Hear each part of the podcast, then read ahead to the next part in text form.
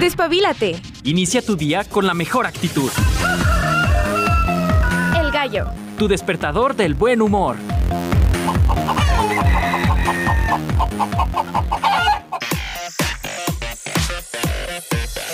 Muy buenos días, bienvenidos al Gallo de Radio.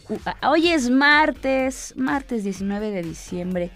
Estamos muy contentos de poderte acompañar eh, a tu trabajo, si es que te diriges a la oficina. Sabemos que las escuelas están ahorita en un periodo vacacional, tal es el caso de la máxima casa de estudios en Aguascalientes. Sin embargo, nosotros sabemos el deber debe continuar y es precisamente un honor para nosotros pues acompañarte auditivamente, precisamente todo finalizando en mente a tus deberes.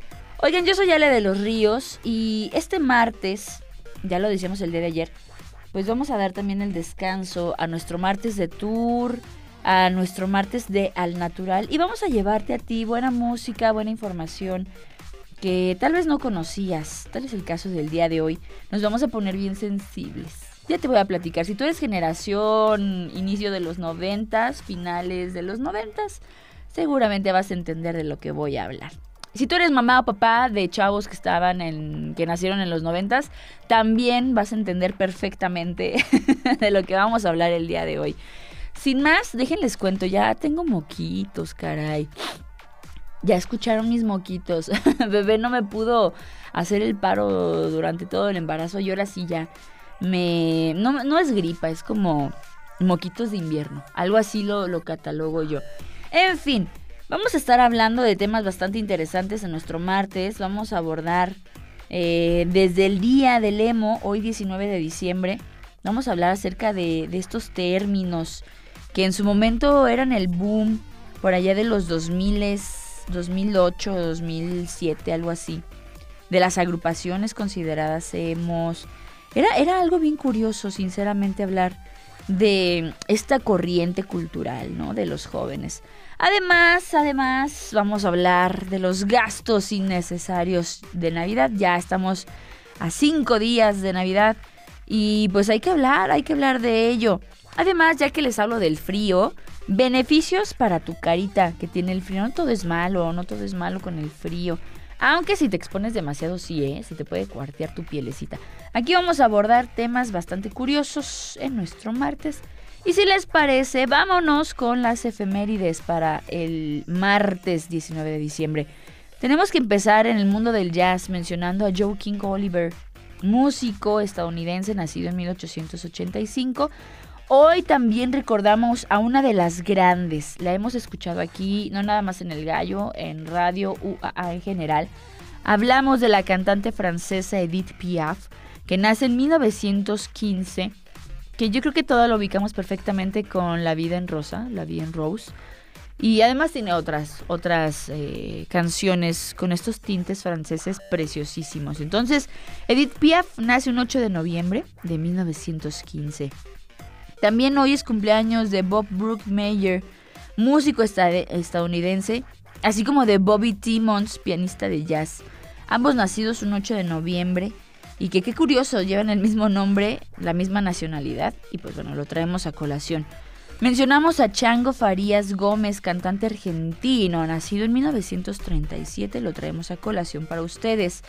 En el mundo del disco, iba a decir del disco, pero como más bien de la música disco, ¿verdad? Maurice White, compositor y cantante de Earth, Wind and Fire, que por cierto vamos a escuchar el día de hoy, música sabrosona disco de Earth, Wind and Fire. Maurice nace en 1941, un día como hoy. Mencionamos a Alvin Lee, cantante y guitarrista británico de Ten Years After. También es cumpleaños de Jimmy Bain, bajista británico de Rainbow y de Dio. Nos vamos hasta partes europeas con el cantante Limal, ya que es eh, integrante de Kajagogo, también de Never Ending Story, Seguramente ubican esta cancioncita. Never Ending Story. Me acordé de Stranger Things. Qué bonito. Limal nace en 1958, un día como hoy. Uy, que tenía ganas de decir esto. En el mundo del rock, hoy es cumpleaños de Miché Amour, bajista finlandés de Him. ¿Se acuerdan de Him? Qué cosa tan chulísima. Ay, me sentí súper viejita. Bastante emo para el día de hoy. De hecho, vamos a hablar de eso. En 1974 nace este bajista. Lo traemos a colación para ustedes. Y como aquí hay cavidad para todo tipo de músicas, también mencionamos a Wisin, de Wisin y Yandel. Este cantante puertoliqueño, nacido en 1978. Y seguramente por ahí tú te sabes una canción. Yo sé que sí te sabes una canción de estos muchachos. Pues bueno, hoy cumpleaños de Wisin. También mencionamos a Declan Gilbreth, cantante británico, que cierra nuestro listado. Él nace un 8 de noviembre de 1991. En los aniversarios luctuosos, Michael Clarkey, baterista de The Birds, también recordamos a Jimmy Rogers, músico de blues, a Carlos Cano, cantautor español, a Milton Hinton, músico de jazz, a Renata, pero no cualquier Renata, es Renata Tabaldi, soprano italiana, y a Carlos Castro, músico y profesor argentino. Celebraciones y conmemoraciones en general acá en México es el cuarto día de posada y también es el Día de las Naciones Unidas de la Cooperación Sur-Sur. Y déjenme les digo algo bien curioso. Hoy es el Día Internacional de los Emo y de hecho será el tema que va a abrir nuestro primer bloque del gallo de radio UAA. Y si les parece, antes que nada, vámonos con música disco. Qué sabroso, qué buena manera de empezar nuestro martes. Y bienvenidos al 94.5 de FM.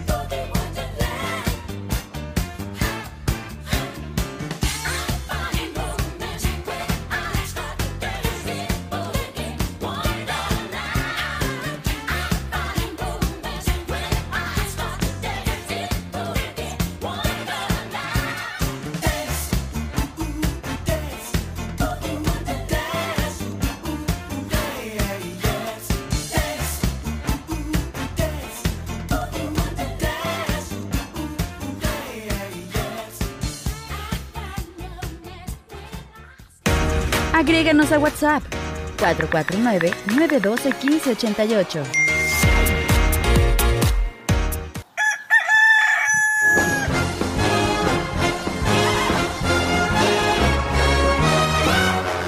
El gallo.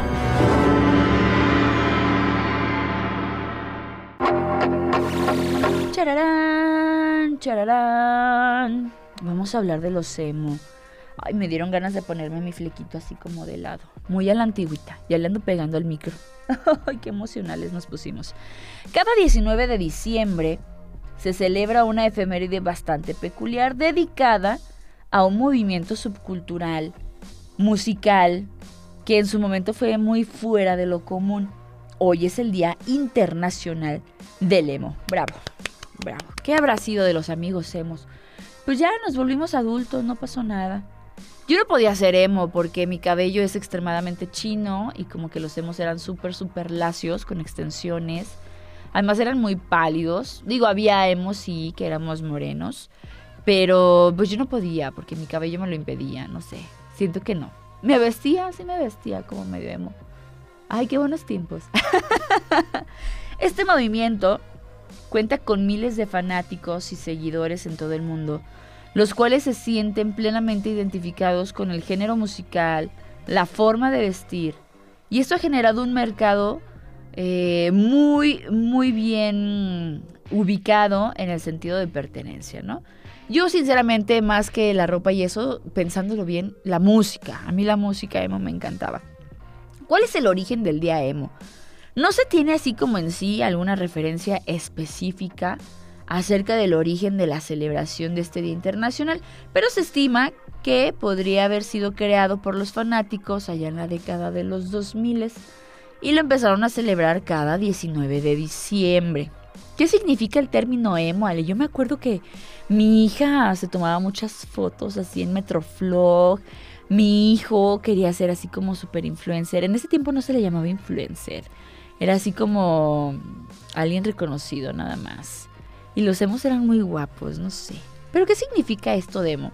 Bien, el término emo, también conocido como emo-core, eh, en la etimología del inglés emotional hardcore, es un estilo de música rock con gran énfasis en la expresión emocional, reflejado en las letras confesionales de sus rolitas, en un movimiento que se originó en el estilo del post-hardcore. Era conocido a mediados de la década de 1980, pero evolucionó dejó de ser hardcore para volverse como emotional, mezclado con el hardcore, entonces emo-core. Presenta algunos elementos característicos, códigos de vestimenta muy específicos, como la ropa de color negro, jeans súper ajustados, que nosotros lo conocemos como entubados, eran, eran pantalones entubados. Las camisetas ajustadas con el nombre de alguna banda reconocida y cinturones súper llenos de estoperoles. Eso era una cosa maravillosa. En lo que concierne a la apariencia personal, a la estética de las personas que conformaban este movimiento, pues destacaba precisamente el cabello súper lacio, de color negro, que brillaba, un flequillo muy largo que tapara un ojo. Eh, y hablando de, de los ojos, el maquillaje muy, muy negro y el uso de cadenas y otros accesorios, así como piercings en los labios o la nariz. De hecho, yo tengo todavía el mío. tengo mis, mis marcas de piercings. Ay, no, qué vergüenza. ¿Cómo llegamos a eso? Ay, no, se me veían súper geniales, la verdad. De hecho, me los voy a poner de nuevo algún día. Pero, ¿cuáles eran las agrupaciones del emo core? Esto que mencionas, Ale, ¿qué es eso? Bien, el un estilo musical que fue eh, adaptado, arropado por bandas de rock alternativo, de indie rock, de pop punk a principios de la década de 1990. Por ejemplo, había algunas agrupaciones como Wizard, que los hemos escuchado por acá. También estaba agrupaciones como Braid, Joe Breaker, Sunny Day Real Estate, The Promising Ring, entre otros, ¿no? Asimismo surgió un estilo de emo más agresivo que era denominado el screamo. A mí este no me gustaba, eran como muchos gritos y precisamente se caracterizaba por voces bastante chillonas. Y algunas de las bandas musicales de ese subgénero, por ejemplo, eran, me acuerdo, eh, San Diego Heroine o Antioch Arrow. También me acuerdo de. ¿Cómo se llamaba este? ¿Dónde estaba? Eh, ¿Cómo se llamaba? no me acuerdo. Era algo de Alexandria, Askin Alexandria y. Y estos de. Alex, ¿Cómo se llamaban? Los que cantaban I hate your pity. Ay, no me acuerdo. Pero eran muy famosos, eran muy famosos. Sí, de hecho me acuerdo que consideraban a Fall Out Boy, a My Chemical Romance como música emo. Y era muy extraño. The Academy East. ¿Pero cómo se llamaban estos chavos? Alesana, Alesana, ya me acordé. Alesana, uy, Alesana. Qué bárbara, me sentí bien viejita. ¿Se dieron cuenta de mi flashback? bueno, este género musical se fortaleció después con el surgimiento de algunas bandas que cambiaron sus estilos o sus fachas. Por ejemplo, como Good Charlotte y Green Day, Simple Plan, que eran mis bandas favoritas. Esas tres bandas, no saben, mi top. También se incluyeron como Blink 182, All Time Loud, Jimmy Eat World, Sun 41, entre otras. Posteriormente surgieron otras agrupaciones a finales de, la década de los 2000, por ejemplo como Panic, Panic at the Disco o Fall Out Boy, que les mencionaba en My Chemical Romance. Se destacan agrupaciones del Screamo como Bring Me the Horizon. ¡Uf! ¡Uf! ¿Se acuerdan de Bring Me the Horizon? Ay, no puede ser, estoy teniendo muchos flashbacks. Ay, no sé qué me pasa. Otros, eh, del Screamo casi no me gustaban mucho, pero Bring Me the Horizon ¿Cómo se llamaba? Eh, el vocalista era como el Harry Styles de, estos tiempos. O sea, no saben, no saben, chaviza. Eran una cosa maravillosa. También estaban agrupaciones más calmaditas como The Used. Otras más eh, glam como AFI, que nosotros le decíamos AFI. Y posteriormente el declive de este subgénero llegó con el emo underground, con agrupaciones como The World is Beautiful Place and I Am No Longer Afraid to Die. Sí, nos tenemos que aprender esos nombres, aunque no lo crean. Y Modern Baseball. ¿Qué pasó después? ¿Por qué fue tan controvertido? Miren, lo que sucede es que los aficionados al movimiento emo, que eran como los emos, o en inglés le llamaban emo kids, se popularizaron a principios del 2000 y fueron muy estigmatizados socialmente por sus acciones controversiales e incluso violentas. Es una subcultura que fue asociada a los estereotipos de sensibilidad, personas que tal vez lloraban o eran muy tímidos, eh, tenían las, emociones muy a flor de piel, que tenían, no sé, por ahí la palabra misantropía o angustia eh, muy marcada, ¿no? También se incluía la depresión, la autolesión, por eso les mencionaba que podían ser violentos, y rondaban en los temas del suicidio no lo vamos a decir tan alto porque luego Spotify nos va a cancelar. Pero, o sea, era, era una cosa tremenda. Hubo varios decesos. Yo lo recuerdo bien de personas que se hundían bastante en la depresión. ¿Qué pasaba en México al mismo tiempo? Bueno, el género llegó sí a nuestro país durante los mismos años. El movimiento surgió al norte, principalmente, eh, en estados fronterizos donde comenzaron los géneros musicales que entonces acumulaban los grupos emos. Los medios de comunicación, como por ejemplo la televisión, eh, la radio, algunos programas norteamericanos como de MTV, cosas así, pues hacían que llegaran a nosotros, a la juventud mexicana de ese, de ese momento. E incluso me acuerdo que había una revista súper chidísima que se llamaba Grita. Me encantaba esa revista, era muy buena. Que pues sí tenía contenido así como muy emo. Esto lo explican muchos sociólogos, psicólogos, que luego estábamos como alterados mentalmente, algo así, haciendo énfasis en el sentido de las emociones. Así nacieron agrupaciones acá en México, eh, al estilo muy emo melódico, eh, entre el happy punk, por ejemplo, como Canseco de Tijuana, me acuerdo de Insight en Mexicali, Termo en Guadalajara, eran agrupaciones muy buenas. Casi al mismo tiempo en el centro específicamente en la Ciudad de México, que en ese tiempo todavía se llamaba Distrito Federal, había un foro llamado Multicultural Alicia. Estaba el circo volador o el sauce boxeador, boxeador, perdón, ¿sabe qué dije, verdad? que albergaba vastos proyectos capitalinos muy buenos. De los conciertos que podía uno presenciar estaba Finde, Illinois, también estaba Mazapán, Uy, ¿se acuerdan de Mazapán? Qué cosa tan maravillosa. Bueno, quienes lejos de grandes disqueras de MTV añadieron su granito de arena en la escena emo acá en nuestro país. Muchos de estos registros musicales aún se encuentran incluso en YouTube. Uy, en MySpace. No puede ser que estemos hablando de MySpace, me siento muy viejita. Y algunos ya han llegado a Spotify. Despegaron también proyectos que se aferraron al virtuosismo, a las composiciones, a la experimentación con complejidad. Tal es el caso de Austin TV con Mad Rock Instrumental.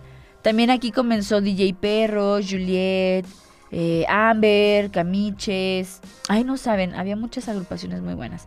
Más allá de la música, muchos fanáticos mexicanos se vieron atraídos también por la estética del momento. Ya les mencionaba la relevancia del color negro, del maquillaje, de los colores sobre el cabello súper negro. Pero esto hizo que otros grupos culturales o subgrupos pues también discriminaran a estos chavos o nos discriminaran. No, a mí nunca me discriminaron, yo era la, yo era la, mera genialidad. Ah.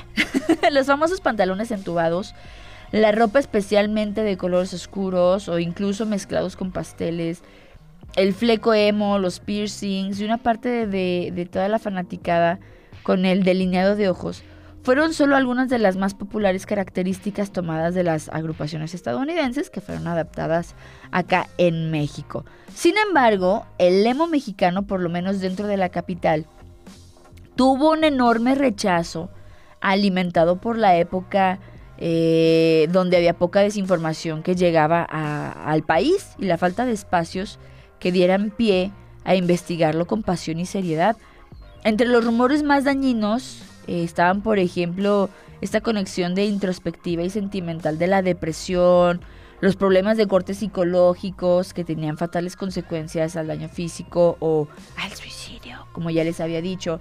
Pero la juventud solo exigía ser escuchada una vez y darle prioridad a su salud mental, porque pues eran chavos que andaban, no sé, yo creo que sí deprimidos. Me acuerdo que también se habló de la homosexualidad, eh, no, no, no saben. Había muchas cosas que se podía abordar del tema. Entonces, pues sí había un estigma por ahí bastante marcado en cuanto a los hemos. ¿Qué les parece? Está fuerte, ¿verdad? El tema de los hemos. Entonces nosotros queríamos hacer homenaje y recordar nuestras raíces. Y justamente vamos a escuchar a música, música rica de Alesana. Qué bonito, qué bonitos tiempos. Déjenme pongo a llorar aquí, déjenme pongo mi flequito de lado. Ay, no, es que sí eran bien padre. Nos vamos a escuchar música, nos digamos a la pausa y enseguida continuamos aquí en el gallo de Radio UAA. Tengo mis moquitos.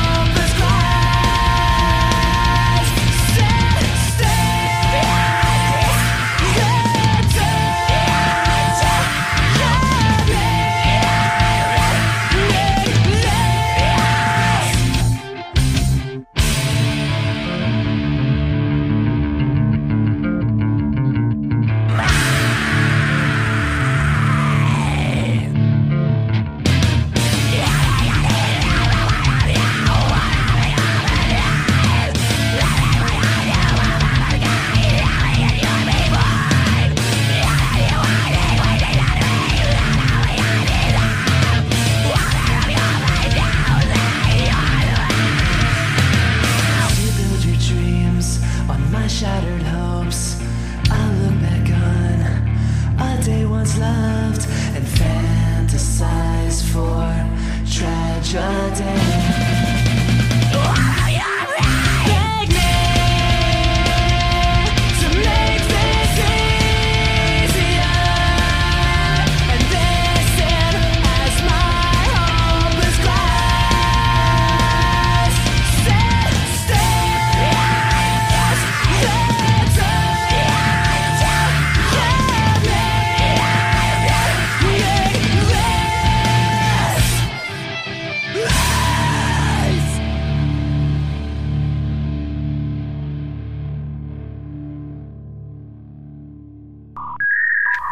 Síguenos por streaming. Radio.uaa.mx. Esto es El Gallo. Ya estamos de regreso. Estás escuchando El Gallo. Escríbenos al 449-912-1588. Hashtag Proyección de la Voz Universitaria.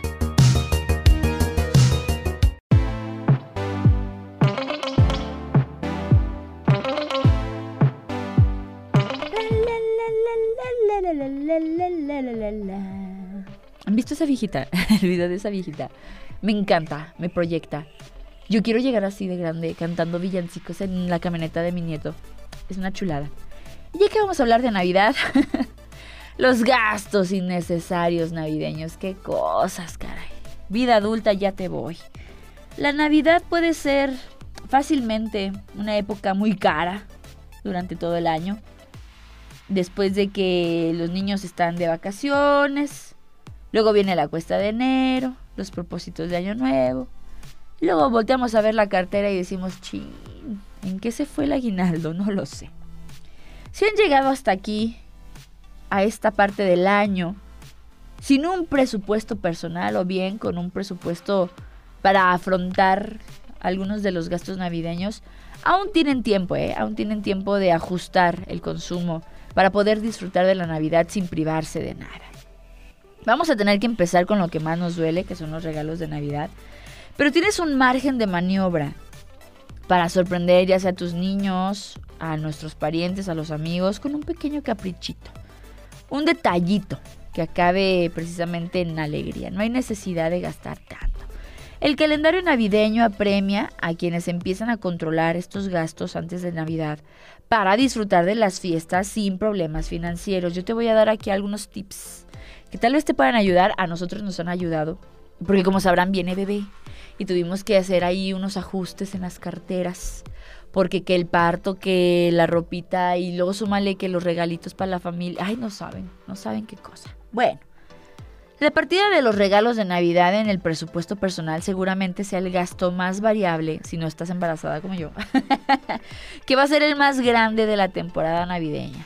Porque no solo es como el regalito, o sea, es que el intercambio, más aparte si estás involucrado en esto del amigo secreto, más si eres padre de familia, los regalos de los niños, pero si quieres llegar a la cena sin las manos vacías, pues también regalos para la familia. Y bueno, ni hablar. Para reducir estos gastos puedes acortar el precio de los obsequios, dedicarle un presupuesto exclusivo para que no se te escape ningún detalle y no tengas que gastar así de manera sorpresiva. Puedes adelantar eh, a comprar mm, lo que puedas en este instante para que también veas cuánto te va a sobrar y tengas este margen de maniobra. Y así, no sé, puedas, no hay necesidad de comprar cosas muy lujosas. Yo creo que estos tiempos también nos invitan a la reflexión y hace hincapié en los detallitos, amigos, en los detallitos. También está la tradición de, de estar en casita. Se extiende a los espacios de trabajo, a los grupos de amigos si es que todavía no sales de vacaciones o si sigues en el cole, pues bueno, también ahí está el tema.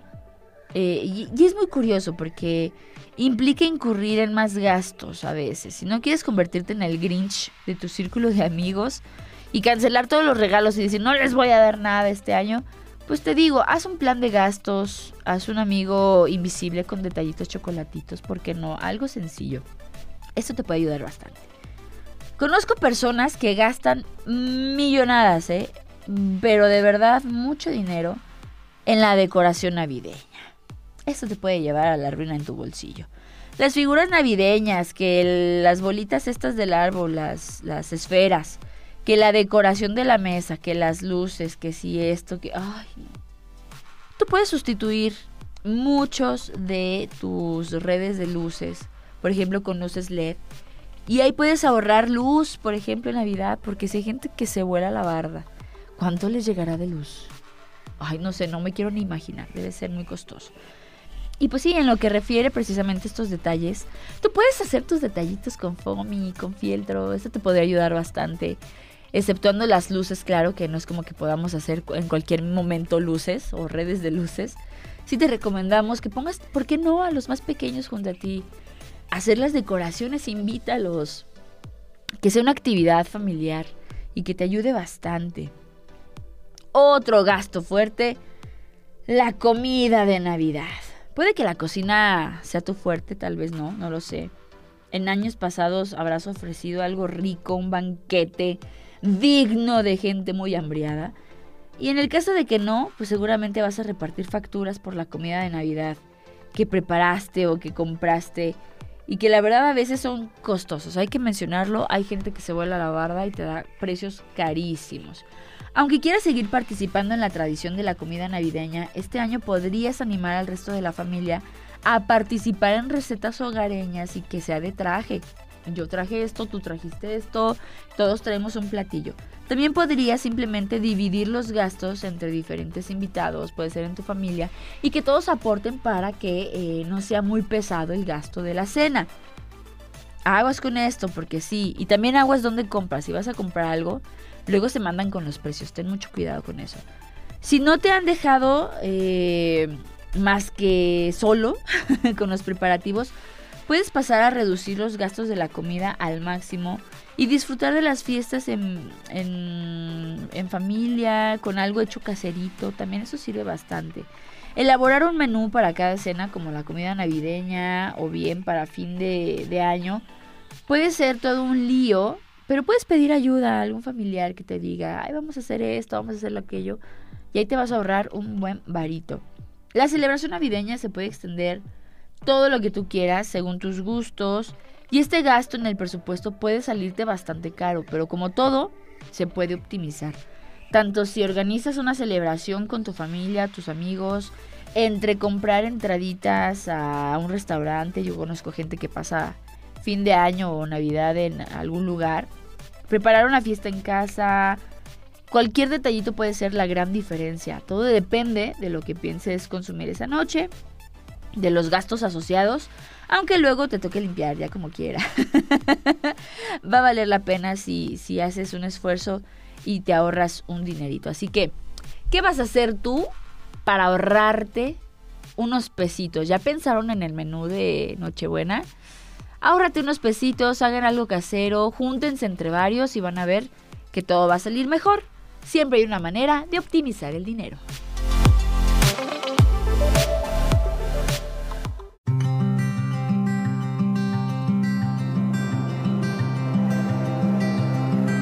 La última vez que nos vimos fue definitivo para mí.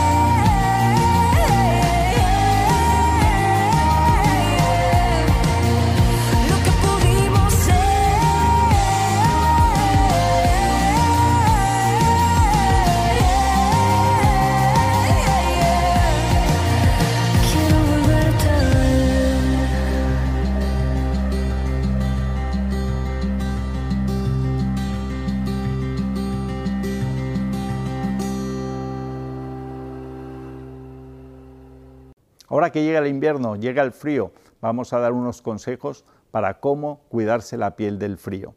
Pensad que el frío lo que hace es que seca bastante la piel, la enrojece muchas veces y también la descama, por lo tanto la está agrediendo, la está lesionando. ¿Cuáles son estos consejos? Los siguientes.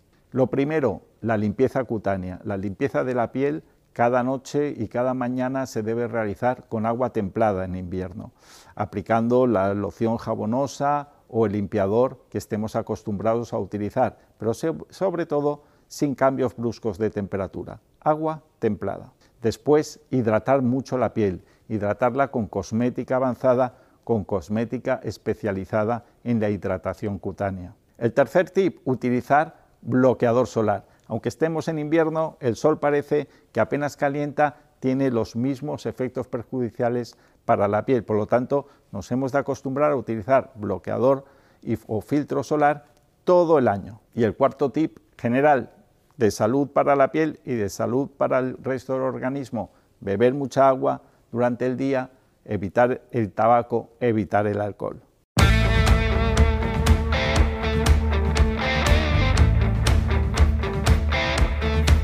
Amigos, me estoy dando cuenta, ¿se, han dado cuenta ustedes? No sé. Acá ya nos dimos cuenta que conforme va avanzando el programa me voy mormando más. Ay, no sé qué pasa, está muy extraño. Hace mucho que en estas fechas no andaba mocosilla. En fin, hablando del frío, hablando del frío, Toby, hay algunos beneficios que le podemos sacar a este clima. Muchas son las celebridades, por ejemplo, que han hablado acerca del poder de aplicar el frío en temas de belleza, como tonificar, mejorar la apariencia de nuestra pielecita, hacer baños de hielo, no lo haga ahorita porque se puede enfermar, pero hay quienes sí se someten a bajas temperaturas aunque parezca doloroso y de arriesgados y valientes, hay quien lo hace en estas temporadas.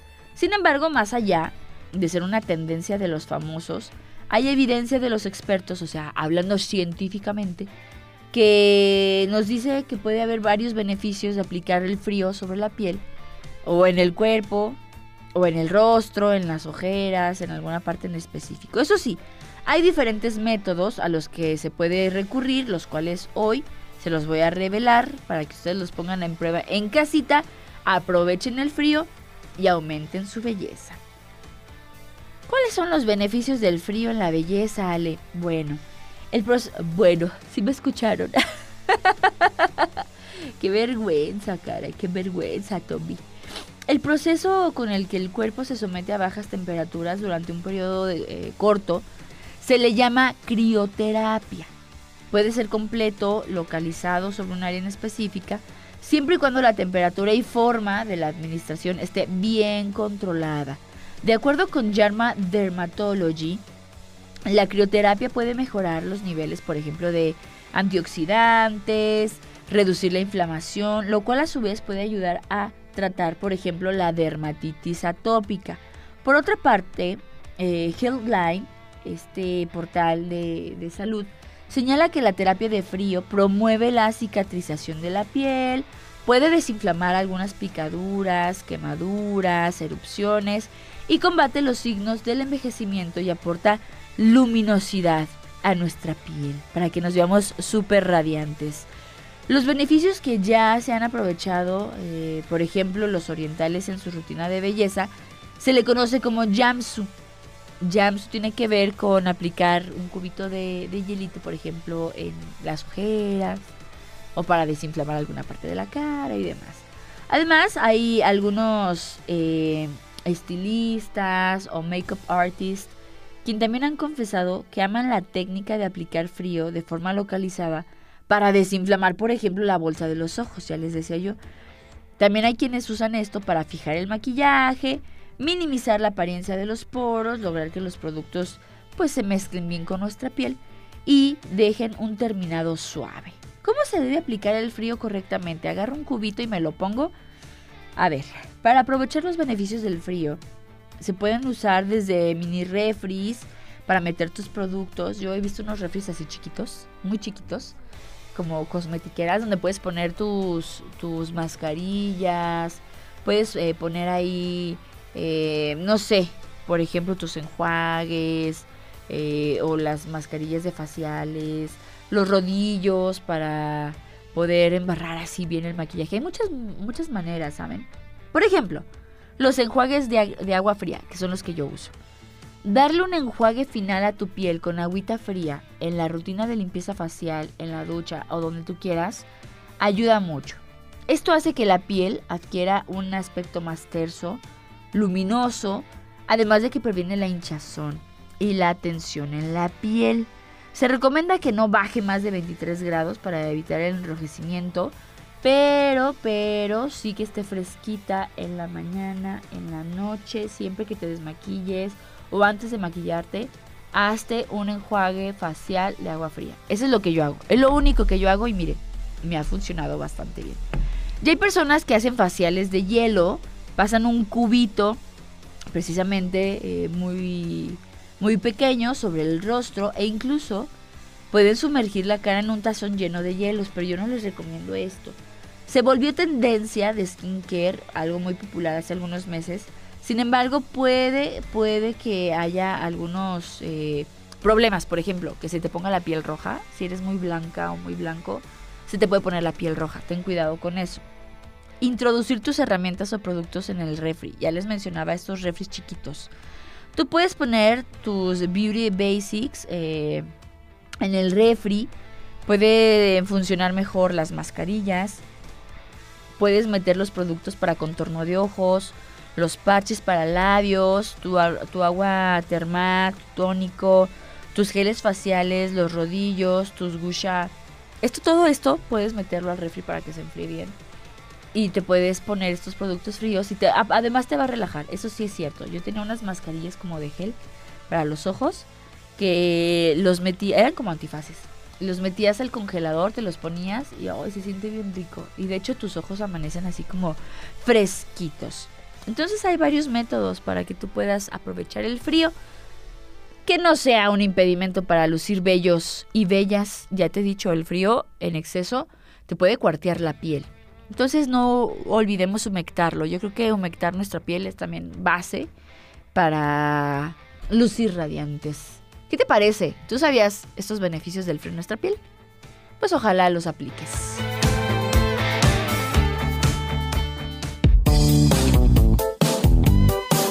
El gallo.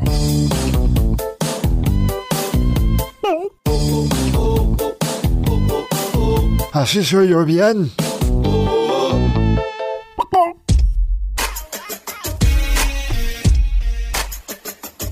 Y nosotros ya nos vamos. Muchísimas gracias por habernos acompañado el día de hoy acá en el Gallo. Nos escuchamos el día de mañana en punto de las 7 de la mañana. Traeremos más temas interesantes, bonitos, que seguramente serán de tu agrado. Ya sabes, en el 94.5 de FM. Cuídense mucho. Yo soy Ale de los Ríos. Nos vamos con música sabrosona en el día del Lemo. hoy, como todos los días. Vamos gallos, bye bye.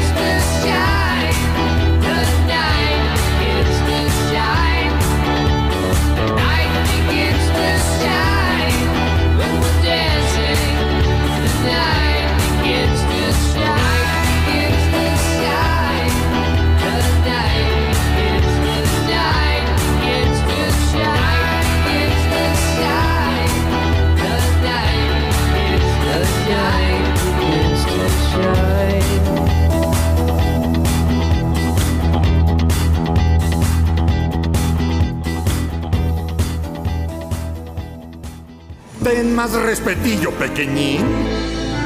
No vas a mofarte ni a burlar. En mi mundo estás tú, yo no. Yo tengo influencia en el más allá. Tiene influencia en el más allá. Es el eco, caballeros. Es algo que tenemos aquí en Luisiana. Un truquito parlanchín. No se asusten. Siéntense a mi mesa con la mente en paz. Si se relajan van a presenciar vudú, mi especialidad. Les leeré el futuro y lo puedo transformar, ahondar en su alma y corazón y enloquecerán sin más. Soy un brujo, soy de lujo, tengo trucos que enseñar. Yo tengo influencia en el más allá. Las cartas, hartas, ellas dirán. Ayer, presente y por venir también. Cartas, cartas. Toma tres.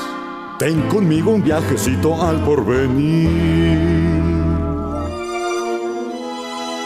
Yo sé, galán, que atravesaste el mar. De noble descendencia se te ve. Yo soy noble también, de mamá lo heredé. ¡Hey, majestad! Andas pobretón. Hay que casarte con la hija de un ricachón. Mami y papi te cortaron, ¿eh, campeón? Y ahora tienes que casarte. Pero no quieres estar atado, solo quieres ser libre, saltar por aquí y por allá. Pero la libertad te cuesta. Plata es, eso es, quieres tú y lo sé. Y cuando leo tu futuro, esa plata se ve. Oye, pequeñín, no hay tiempo que perder. Bajo presión siempre estás. Te presionan o tu madre, o tu hermana, o tu hermano. Si fueras casado, tu esposa haría igual. En el futuro te vi así. Tienes justo la vida que deseaste vivir. Chóquenlas. Vengan ya. Nos saludan a un vil pecador. Ah, sí. Adelante. Adelante.